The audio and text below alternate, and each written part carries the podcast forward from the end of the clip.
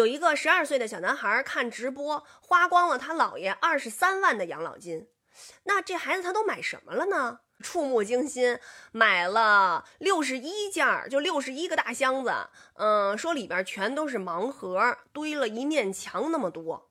那这个密码，就说这个支付的密码，他是怎么知道的呢？嗯，这个小男孩说呀，是他们一块吃饭啊，跟姥爷一块吃饭的时候，说姥爷让他去付钱，然后呢就把密码告诉他了，然后孩子就记住了。这孩子看直播买了这么多盲盒以后，哈，这个呃银行卡上本来有二十三万多，嗯，最后就给剩了八毛钱。视频里看呀，这个姥爷呀。就哭的呀，真是很伤心，因为这个是他一辈子的攒下来的钱，是养老的钱，所以呢，我觉得哈，就是像老人啊，如果需要绑银行卡的话，您别找一张这么大金额的银行卡，就绑一张，比如说那银行卡上有个这个一千块钱、五百块钱，我觉得了不起了，就够买个菜的就行，别把这个大额的银行卡绑在这个手机上。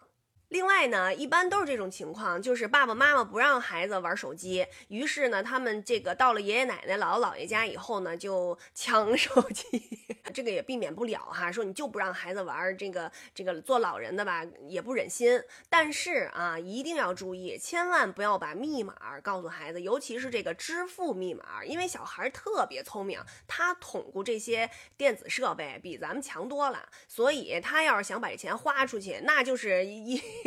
一摁一下的声儿。另外呢，我觉得作为家长哈，不管是这个爷爷奶奶还是爸爸妈妈，都应该给这个孩子呀讲网络诈骗这些事儿啊，注意网络上的支付安全这些事儿。比如说你想在网上买什么，一定要先经过呃家长的同意，对吧？但是有的小孩可能他就想偷偷摸摸的买呗哈，就是不让大人知道，这种情况是有的。所以呢，一定要告诉他们，网上有很多的这个呃骗子啊，很不安全，就一定。要让他们树立起这个安全的意识。虽然说这个呃后来他们又去追究责任啊、客服啊什么的，帮他们往回追这个货款哈。但是你说这个爷爷奶奶、姥姥姥爷着这么大的急啊，让这个老人着这么大的急，对他们身体也非常的不好。所以我觉得就是咱们能够嗯提前避免这些事情的时候呢，从现在就开始给孩子讲这些安全意识，因为现在咱们所有人都是看不见钱的，对吧？就是网络支付，连卡都看不见，